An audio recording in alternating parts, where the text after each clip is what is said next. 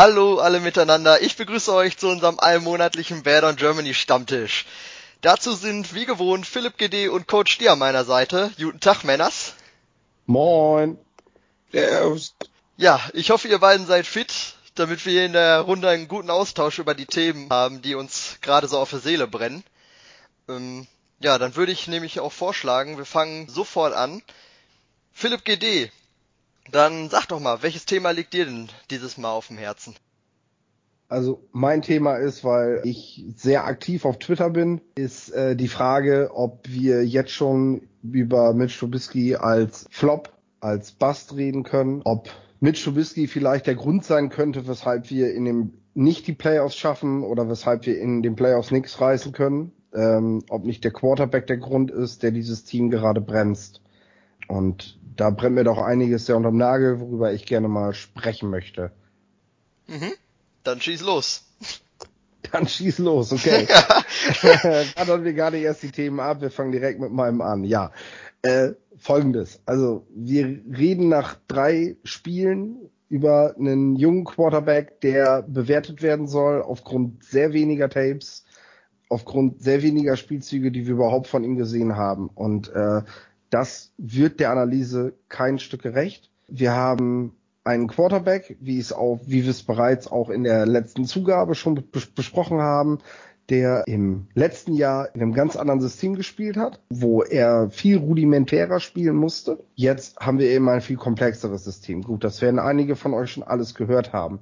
Aber worum geht es jetzt eigentlich gerade?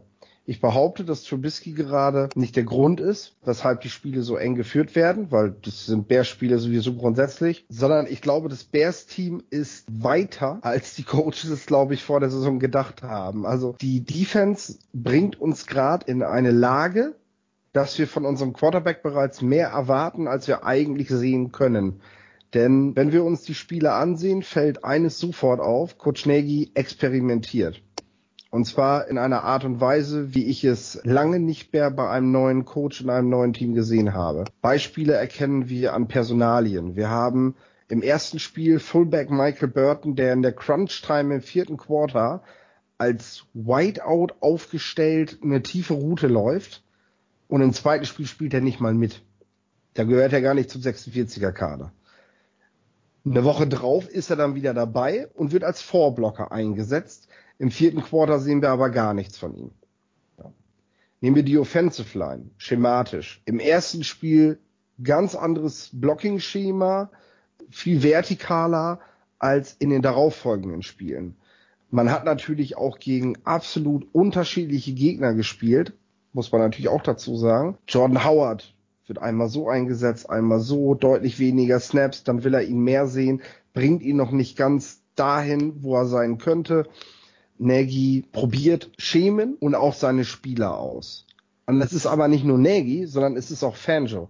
Denn auch Fanjo hat jetzt mit Mac einfach eine Waffe bekommen in seiner, in seiner eigentlich feststehenden Defense, die ihm ganz andere Möglichkeiten bietet.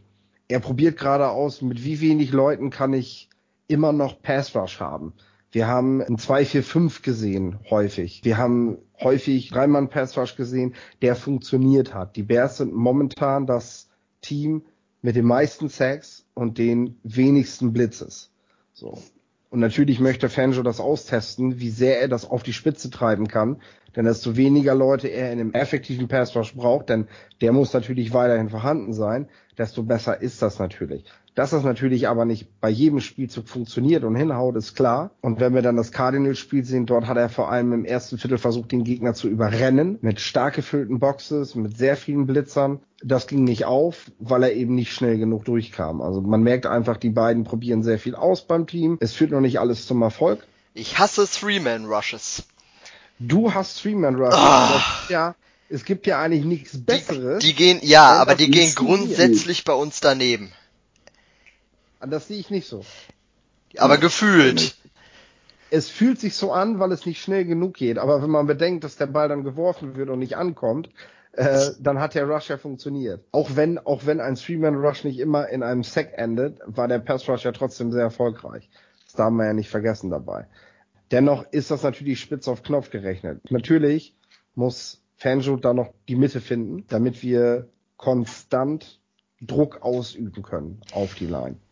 Ja, aber das liegt vielleicht auch daran, dass ich generell so einen etwas aggressiveren Spielstil bevorzuge, so dass genauso wie in dem letzten Spiel gegen die Cardinals, dass du ja schon, um jetzt wieder auf Trubisky zurückzukommen, nochmal kurz, mhm.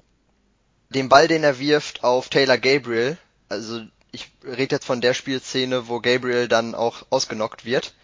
Ja. Da hat er zwei kurze Anschlussstationen, einmal auf Howard und ich glaube einmal auf Cohen links und äh, mhm. beide könnten noch extrem weit danach laufen nach dem Catch. Er nimmt aber die aggressive Variante und geht sofort aufs First Down auf Gabriel und dafür wurde er jetzt auch kritisiert, weil er hätte es einfach haben können und Howard hat ja auch noch viel Platz gehabt. Auf der anderen Seite, ich mag eigentlich, dass er es versucht hat, weil das Fenster war auch da. Der Wurf war dann halt nicht so toll, ne, also ungenügend, aber er hat es versucht, die Sache aggressiv anzugehen. Weißt du so, also ich finde das nicht grundlegend schlecht, was er da gemacht hat in der Szene. Nein, worauf ich hinaus will bei der ganzen Sache ist, wir kritisieren jetzt Mitch für einzelne Spielzüge. Wir haben das nach dem Spiel gegen die Packers gesehen, mit dem Bild, was überall viral ging, wo Trey Burton absolut frei gewesen ist. Jetzt geht aus dem Cardinals Game das nächste Bild und es sind ja wirklich nicht Spielszenen, sondern man macht ein Bild einer Spielszene, die ja viel schneller in der Bewegung aussieht und ähm, versucht anhand dessen zu skizzieren, was der Quarterback in dem Moment falsch macht, ohne darauf zu achten, welche Reads der Quarterback in dem Moment gerade durchgeht und äh, was eigentlich in der Szene vorher und nachher passiert. Auch welche Defense der gesehen hat. Ne? Also man kann nicht einfach blind auf einen Receiver werfen, weil er ja in, für eine Bruchteil einer Sekunde komplett frei ist wenn jemand zum Beispiel anders spielt, und man sieht's ja wirklich in dem Bild, man sieht ja, Burton ist frei und hat die Hände hoch, das machen alle Receivers immer, die sind ja immer frei, die Divas. Allerdings ist es so, dass da ein Safety genau da sitzt und dieses komplette Weg von Trubiskys Hand bis zum Burtons Hände ist der Safety locker wieder in Position, den Ball abzufangen und ist auch in einem Undercover, wo er wirklich den Ball äh, intercepten kann.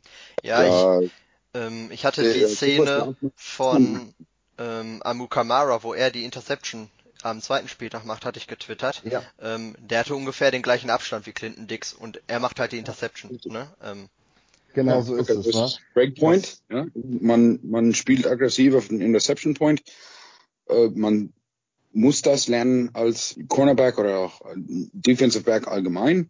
Ähm, wenn man das macht, man lässt auch den Receiver sichtbar frei, ja, um auf den Interception Point zu spielen. Natürlich, da will man ja hin.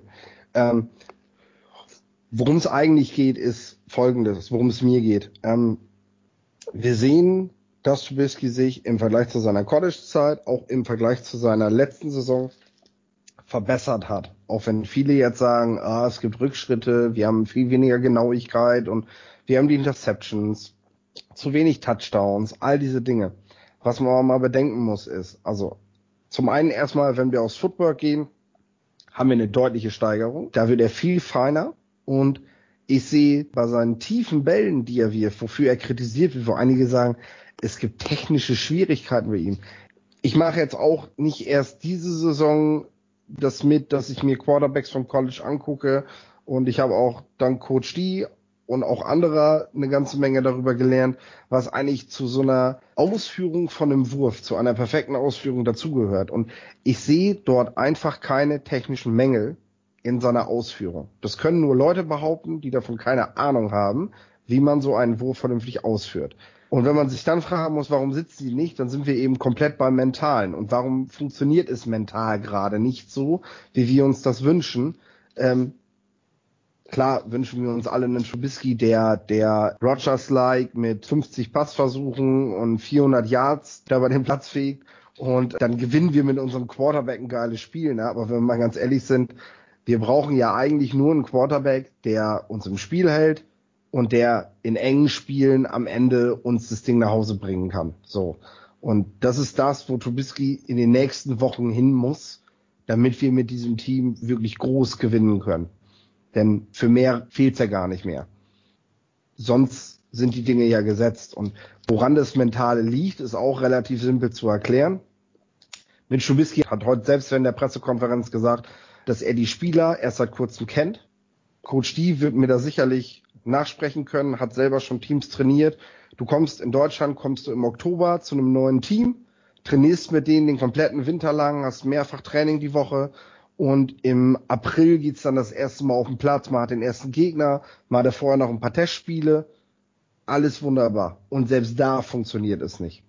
In der NFL kannst du eigentlich nur Videos gucken und das wird Trubisky seit März gemacht haben von seinen Receivern, von seinen Gegenspielern, der hat Video geguckt bis zum geht nicht mehr.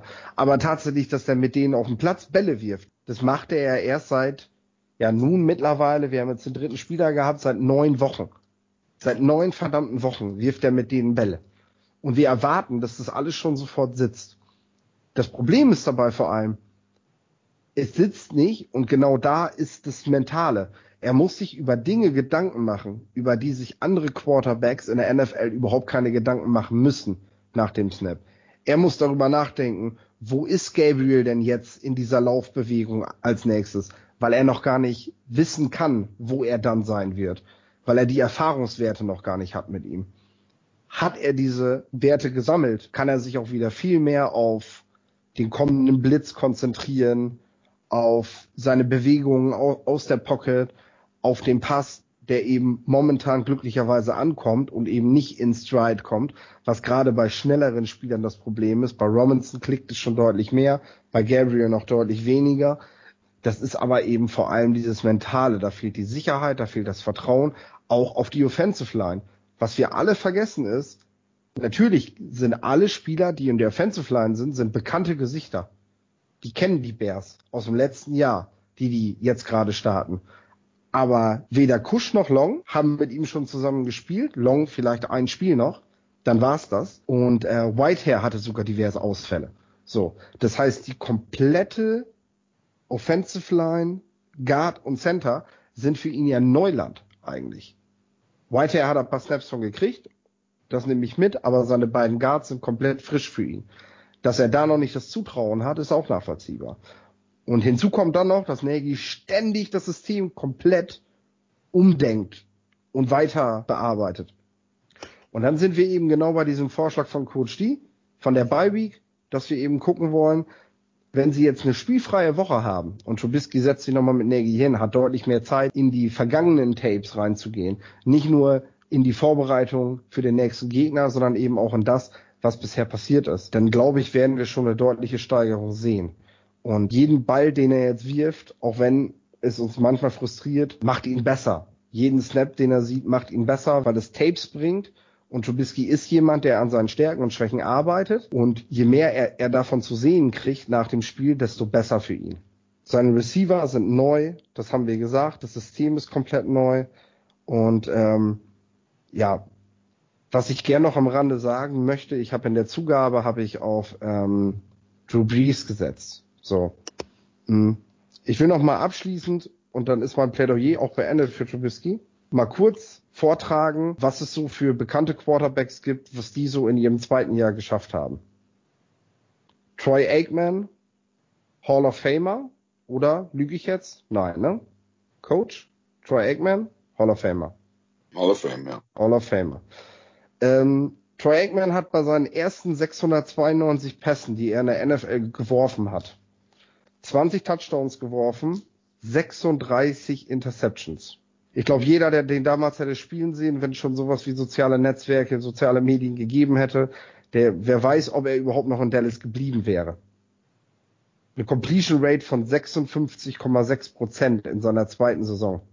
Damit bist du heute nicht mehr konkurrenzfähig, wenn du so eine Saison spielst.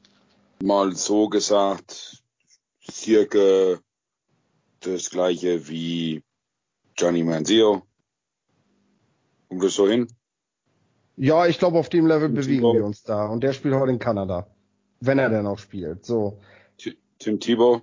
Dann haben wir ähm, Peterman. Jared Goff. Was hat man über den nach sieben Spielen schon gesagt? Das ist dann die heutige Zeit, ne? Jared Goff wurde nach den ersten sieben Spielen, mehr hat er ja gar nicht gemacht in einer Saison, hat man ihn schon abgeschrieben.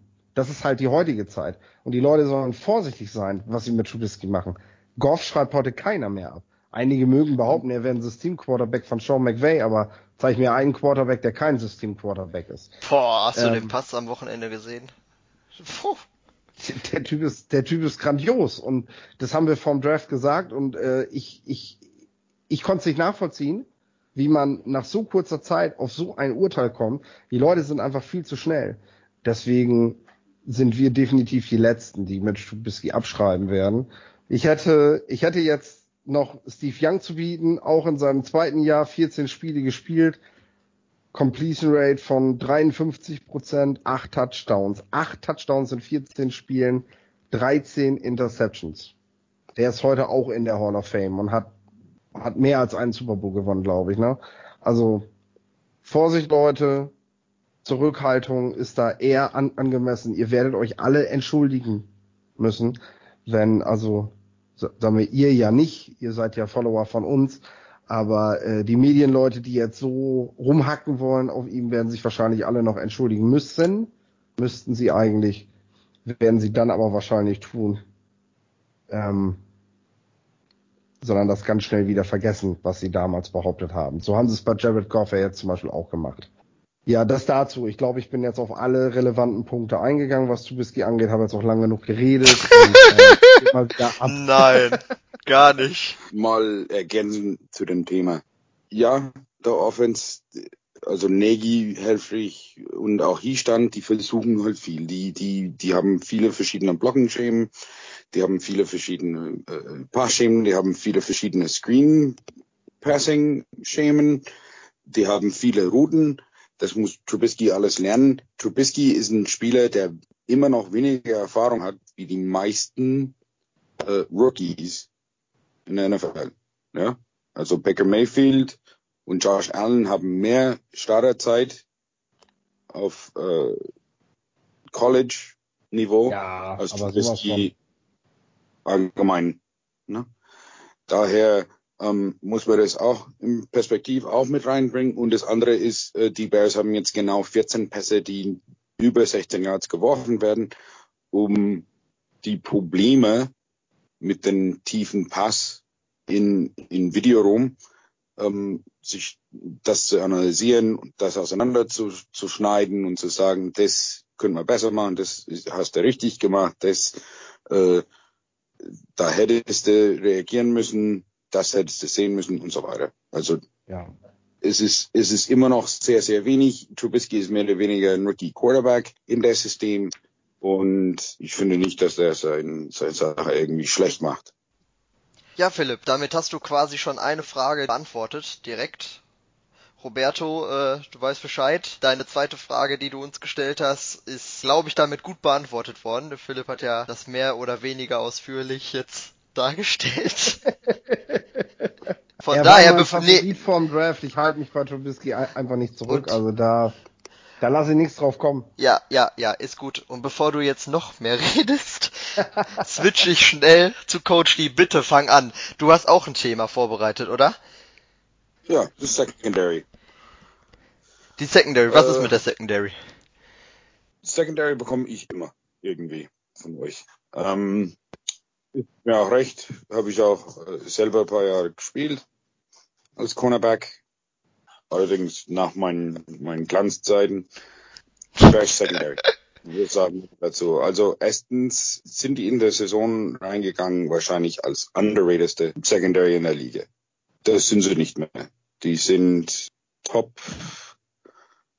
7 als Einheit und äh, das ist auch nicht sehr aussagekräftig, wenn man bedenkt, dass die meisten Yards gegen die Bears an sechs Pässe passiert sind. Also sechsmal Patcher lasse ich mir echt eingehen bei den, bei den Einheiten, weil das wird nicht schlechter. Das wird eher besser. Ähm, eins davon war ein ziemlich lange und ziemlich gefährlicher Pass, der auf einen Rookie Cornerback, undrafted Rookie Cornerback gegangen ist, der äh, viel zu schnell äh, vorgebissen hat in Run Support. Das war ein Fehler, das war ein Rookie-Fehler, solche Fehler passieren. Ähm, die Cornerback-Position ist sowieso das Schwerste für Rookies, äh, schwerer noch als der Quarterback-Position, weil es ein Reagierung, äh, Reagieren ist von, von Spielzüge, Offense äh, eingeübt haben, man reagiert drauf, statt zu agieren wie ein Quarterback oder ein Receiver das tut, okay, ne, passiert. Hoffentlich ist äh, Hamstring-Verletzung von Prince Amon Kamara nicht schlimm, dass er nicht mehrere Spiele aussetzen muss, weil er einfach überragend war dieses Jahr. Ja, da hat sein erste Interception seit 2015 wieder gefangen und das gleich ein Pick 6. Aber ansonsten sieht man nicht viel von Prince Amukamara. Man, man merkt da nicht, da, da gehen keine Bälle auf seiner Seite. Ähm, da gehen auch wenig Bälle auf den Voller, wie letztes Jahr haben sie viel auf Voller probiert, weil er unerfahrener Corner war. Und das ist genau das, was man eigentlich will als Coach von einem Secondary-Spieler ja, vor allem Cornerbacks, die sollen nicht wirklich sichtbar sein. Der Grund dafür ist, dass wenn die ihr Spieler richtig decken, versucht der Quarterback gar nicht auf den Spieler zuzuwerfen. Das heißt, okay, ja, man hat Interceptions nicht, man hat die äh, Passes defended nicht, man hat die Deflections nicht oder sonst irgendwas. Ja? Ähm, das ist doch genau das, was man erzielen will als Cornerback. Prince Mukomara ist wirklich ein Shutdown-Corner, wo man das nicht merkt. Der gefällt mir derzeit auch bedeutend besser als Kyle Fuller, muss ich sagen. Ähm ich kann nichts gegen Voller sagen. Voller ähm, hat bisher in dieser Saison hat er drei Fehlern gemacht. Drei. Ja? Dieser Touchdown gegen Seattle war kein Fehler. Das war ein perfekt zugeworfener Pass, perfekt gespielte Defense und ein perfekt gespielte Catch von Lockett da war absolut kein Fehler drin. Ähm, noch eins, wo viele halt sagen, ja, der Interception gegen Green Bay hat er haben müssen. Ja, da hat ihn direkt an Nummern getroffen. Das ist auch falsch. Er wird nicht bezahlt, um Bälle zu fangen. Sehe ich anders. Klar, einfach, aber den hätte er trotzdem einfach, haben können. Wenn man einen Ball bekommt von einem Pro Quarterback, ja, als Receiver, wie viele Receiver haben schon Drops? Ja, viele. Das Ding kommt schnell, das Ding kommt hart, man äh, ist selber am Lau am, im, mitten im Lauf oder mitten in Bewegung und wenn es unerwartet kommt, ja, fängst du das nicht. Fängst du das nicht. Der hat nicht gebrochen auf sein Interception Point und Dings. Das, der Ball ist unerwartet auf ihn zugekommen. Naja. Es geht mir auch eher darum, dass ich bei Fuller immer noch sein Gehalt vor Augen habe. Verstehst du? Und da erwarte ich noch mal was anderes. Für 14 Millionen erwarte ich eigentlich, dass er sich bei dem Lockett-Ding umdreht und da erwarte ich eigentlich, dass er sich bei dem bei dem Randall Cobb-Ding umdreht und dass er den Ball, den Aaron Rodgers ihm in die Arme wirft, dass er den fängt. Der verdient 14 Millionen. Das ist, ist meine Meinung. Nee, also das Lockett-Ding darf man nicht drehen. Dreht man, ist Lockett weg und du weißt nicht, wo er ist. Ja, das ist eine Yell-Technik. Man darf da nicht den Kopf drehen, bis die Hände hochgehen. Du musst High Point spielen. Also das heißt für den Jump Ball. Ja, das Ding bei Lockett war ein perfekter Wurf von Russell Wilson. Das war perfekt gespielt von Lockett. Das kann man nicht verteidigen. Ja, und wie viele Corners, die deutlich mehr verdienen, ja, haben diese Touchdowns auch schon erlaubt. Mehrmals. Gibt ja nicht, gibt ja nicht viele. Patrick Peterson, der Reeves, und, und, und. Also da niemals, das, das lasse ich einfach nicht sitzen. Also ich sehe das ähm, in der Situation auch, auch, so, dass du, äh, dass ich auch ein Stück weit darauf vertraue, was andere Athleten seiner Statur sagen, dass es auch kaum machbar ist, sich an der Stelle zu drehen, selbst wenn man sollte. Und ähm, ich denke auch, wenn er, der spielt die Hände und das macht er auch richtig, der, der passt halt einfach perfekt da rein. Ich sage aber auch ganz klar, und das hat auch nichts mit dem Geld zu tun, das hat auch nichts damit zu tun, wer den Ball geworfen hat. In der Situation, du kannst jetzt gerne sagen, den muss er nicht fangen, den muss er vielleicht auch nicht fangen, aber den darf er auf, auf jeden Fall fangen. Also es ist definitiv nicht auszuschließen, dass er den nicht fangen kann. Den so. muss er fangen. Und in der Situation soll er das Ding da einfach pflücken, ganz ehrlich. Und wenn das mein bestbezahltester Verteidiger im Kino, haben dann erwarte ich das. Aber also, wenn man, wenn man sagt, das muss er haben, dann spielt er kein Cornerback, sondern spielt er Receiver. Also das ist der Unterschied. Wir wissen ja auch, die Kritik wäre ja nicht da, wenn er im letzten Jahr nicht auch viele Bälle hat nicht festhalten können. Wo er auch selber, ja, selber nach dem Spiel gesagt hat, muss ich haben. Er sagt ja selber. Ist aber kein Receiver. Ist Nein, verflucht natürlich. egal, der verdient 14 Millionen im Jahr. Hat nichts zu sagen. Natürlich hat es was zu sagen. Er kommt in eine Riege rein an Spieler, die solche Bälle fangen. Das Ding ist ja, dass Fuller das ja selber von sich sagt. Und ich glaube, damit können wir die Diskussion auch, auch beenden. Selbst wenn er Yannick da schon recht gibt, brauchen wir, glaube ich, nicht weiter reden. Hm, ich habe noch irgendwas.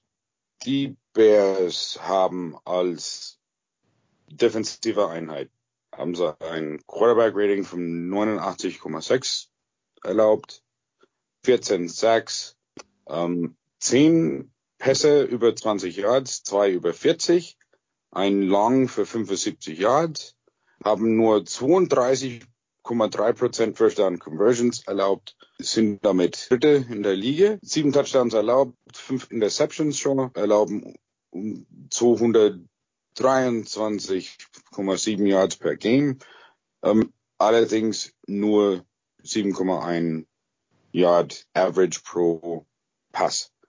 Ähm, das heißt, alle Pässe, bis auf die paar, die lang gegangen sind, sind wirklich alles nur kurze Pässe. Ähm, das haben wir sehr deutlich gesehen in Seattle. Da sind zwei Longballs gegangen. Die restlichen Dinge waren alle kurz. Das war viel auf den Titan gespielt, wo das Secondary nicht immer zuständig war für den Coverage. Das haben wir in Green Bay ebenso gesehen.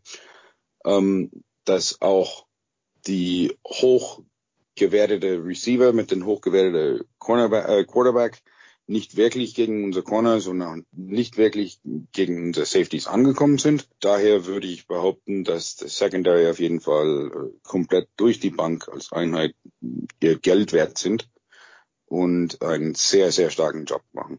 Ein guter Rebuild nach die Mel Tucker Defense Jahre. Ja, wir hatten jetzt natürlich das Problem, also wir haben ja, wir haben ja zwei Punkte, über die wir im Punkto Secondary negativ sprechen müssen. Beziehungsweise die zumindest zu diskutieren sind. Einmal haben wir ja bereits im, im, im letzten Podcast über Adrian Amos, über seine Vertragsverlängerung gesprochen. Beziehungsweise Yannick Beers hat auch schon drüber geschrieben, wie es damit aussieht. Und äh, ich glaube, wir sind uns alle einig, dass er momentan einer guten Secondary das schwächste Glied der Kette ist. Und dann bleibt ja die Frage im Raum, und wir haben es eben im letzten Spiel gesehen, nichts gegen Kevin Tolliver, weil ich kann mir vorstellen, dass gerade die Coaches, die wir haben, aus ihm noch was machen können. Äh, sie haben ihn auch vorsichtig eingesetzt, aber was passiert, wenn Prince Amukamara ausfällt? Was machen wir dahinter? Und haben die Bears da vielleicht auch ein bisschen geschlafen, wenn es um die Kaderplanung geht? Haben sie das so ein bisschen so außer Acht gelassen? Was machen wir eigentlich, wenn da mal einer baden geht? Ja, jetzt unter der Woche, also während wir das jetzt hier gerade aufnehmen, äh, kommt ja Sterling Moore mal zum Probetraining vorbei, ist ein Cornerback, ne? Ja. Richtig, das sind insgesamt drei Corners, die da sind. Ja, das kann sein, ich, aber dann war Moore wahrscheinlich der herausstechendste Name davon. So weißt du, dass man den halt öfter gelesen hat. Keine Ahnung, inwiefern das noch was ist. Kann man sich auf jeden Fall mal anschauen. Sollte man sich auf jeden Fall anschauen, wenn äh, Tolliver da plötzlich dazu gezwungen wird, jetzt schon zu spielen, obwohl er definitiv noch nicht so weit war, wie man sehen konnte das haben wir die, die ganze Zeit auch gesehen bei den Bears, die versuchen halt viel, ähm, inklusive auch Kevin Tolliver da in dem Spiel, statt Sherrick McManus, der in five Snaps fünfmal Stats geholt hat. Das ist, ähm, das ist schon richtig, nur weil sie ja auch dazu gezwungen sind, jemand wie Tolliver jetzt schon äh, auszuprobieren, weißt du?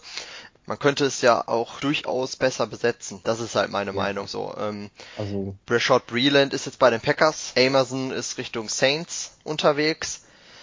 So, auf Cornerback verschwinden jetzt so langsam die Möglichkeiten. Da ist dann schon Sterling Moore und so, was man sich da mal genauer anschauen sollte. Und meiner Meinung nach sieht es auf Safety halt genauso aus. Ne? Ähm, Adrian Amos, ich will jetzt gar nicht die ganze Zeit immer auf ihn rumhaken, der ist bleibt ein guter Spieler. Ne? Nee, ähm, das war jetzt auch ähm, nicht so negativ. Nur, der hat ja auch eine starke Secondary. Nur, den kriegt man wohl noch ersetzt, meiner Meinung nach. Wenn Dion Bush dann spielt, ist vermutlich auch ein Leistungsabfall, aber das kriegt man noch ausgebügelt. Wenn Eddie Jackson ausfällt, das haben wir glaube ich jetzt schon häufiger auch gesagt, dann ist Holland in Not und da sind dann halt auch immer noch Optionen auf dem Markt die da ganz interessant sind. Von Eric Reed mal ganz zu schweigen, aber das Ding ist halt durch. Das ist ein anderes Thema. Genau, ne? das ist ein anderes Thema. Aber ob es dann Jairus Bird ist, der dann natürlich auch schon alt ist, aber ich als Free Safety als tiefen Safety dann doch eher was zutraue, als wenn dann plötzlich Amos wieder da tief hinten drin stehen muss. Wie das aussah, haben wir in seinem zweiten Jahr gesehen. Ne? Ja, ich meine, es geht ja auch um, um Vorbeugung von Verletzungen. Und wenn wir sehen, dass an den ersten beiden Spielen alle Secondary Starter alle Snaps gesehen haben, alle vier, nehmen wir mal den Nickelback raus, aber alle vier Safeties wie Cornerbacks haben 100% der Snaps gesehen. Und was dann passiert, wenn man das so spielt, haben wir jetzt bei Prince of Mukamara gesehen. Ein Hamstring ist ganz klar eine Verletzung, die von sowas kommt. Und so sehr kann, gefährliche Verletzung für den des Jahres. Absolut. Wenn sie ja Mukamara jetzt zu früh wieder bringen, das ist ja das nächste. Wenn man jetzt einen halbwegs vernünftigen Ersatz hat, ich meine, auch einen Jackson auf Safety kriegst du nicht ersetzt, da brauchen wir nicht drüber reden. So, wenn der fehlt, fehlt da natürlich jemand. So, aber es geht darum, jetzt erstmal zu gucken, wenn jemand mal für ein Spiel oder ein halbes ausfällt, kriege ich das halbwegs kaschiert, kriege ich das kompensiert und kann ich vielleicht auch vorbeugend schon dafür sorgen, dass es gar nicht zu schwereren Verletzungen kommt. Und da ist zum Beispiel ein Ding, wenn, wenn Prince Mukamara sich beim Aufwärmen Sonntag feststellt, dass er nicht Vollspeed gehen kann und er spielt gegen Deshaun Jackson, dann sollte er nicht spielen. Denn wir haben danach eine Woche Beiweek, wir haben dann die Dolphins, er hätte dann drei Wochen Auszeit. Spielt er gegen Deshaun Jackson und da muss er in Vollsprint gehen und reißt sich was, ja, dann haben die Bears ein Problem. Dann lieber ein Spiel ohne ihn. Nur die, dann ist natürlich die Frage, wenn ich dann nur noch tolle war habe, kann ich die Entscheidung ja schon gar nicht so treffen. Dass ich sage, ich verzichte mal eine Woche auf den Mann, weil ich krieg das Spiel noch so geschaukelt. Weil hast du tolle war da stehen, gehen die nur darüber und dann hast du keine Chance. Das haben wir letztes Jahr gesehen, als Rogers da quasi zwei Viertel gegen uns nur auf eine Seite geworfen hat und unseren, unseren Cornerback da komplett fertig gemacht hat. Fassen wir also zusammen, die Starterreihe ist ziemlich gut in Form und dahinter kann man mal die Augen offen halten. Ja, ne? wir brauchen einen Spieler, der einfach auch mal für eine Rotation da ist. Ja. Ähm, Leute, ich habe noch eine Frage hier von Roberto, der nämlich zwei Fragen eingesendet, dass wir die auch noch abfrühstücken. Und zwar fragt er, ob die Bears einen zeitlichen Druck für die Playoffs haben bezüglich Cap Space und ob dann genug Luft ist, um Verträge zu verlängern. Haben wir auch schon öfter drüber gesprochen, ne? Dieses und das wir sind bald berühmt dafür bei in Germany, wenn wir von unserem Fenster sprechen. Ne?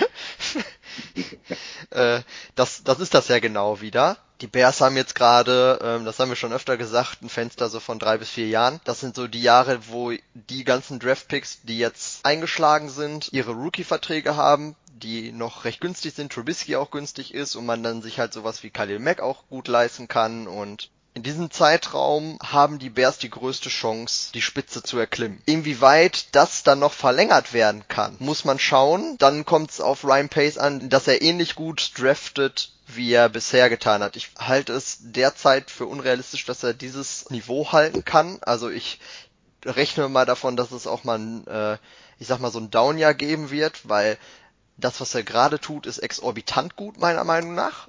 Nächstes Jahr zum Beispiel haben wir wenig Picks.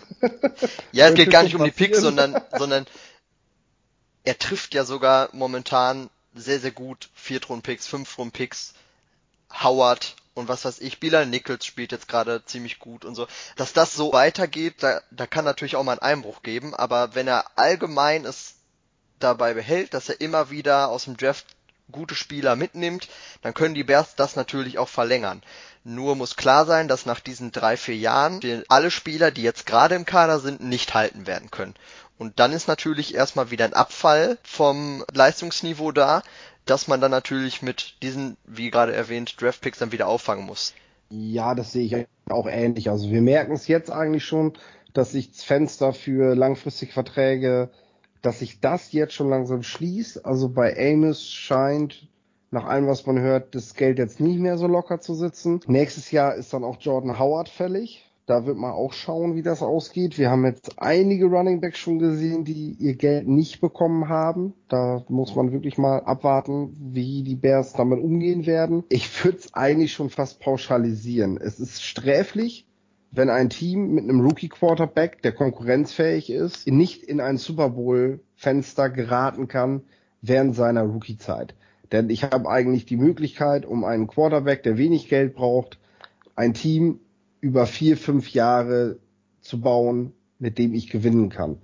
Nehmen wir jetzt mal die Dallas Cowboys als Beispiel. Das ist schon fast peinlich, was da gerade passiert, wie man seinem Quarterback, der zumindest so weit gestanden ist, dass ich sagen kann, dass ich mit ihm gewinnen kann, wie man ihm einfach keinen besseren Support zur Seite stellen kann. Möchtest du jetzt Alles, über Dak Prescott sprechen?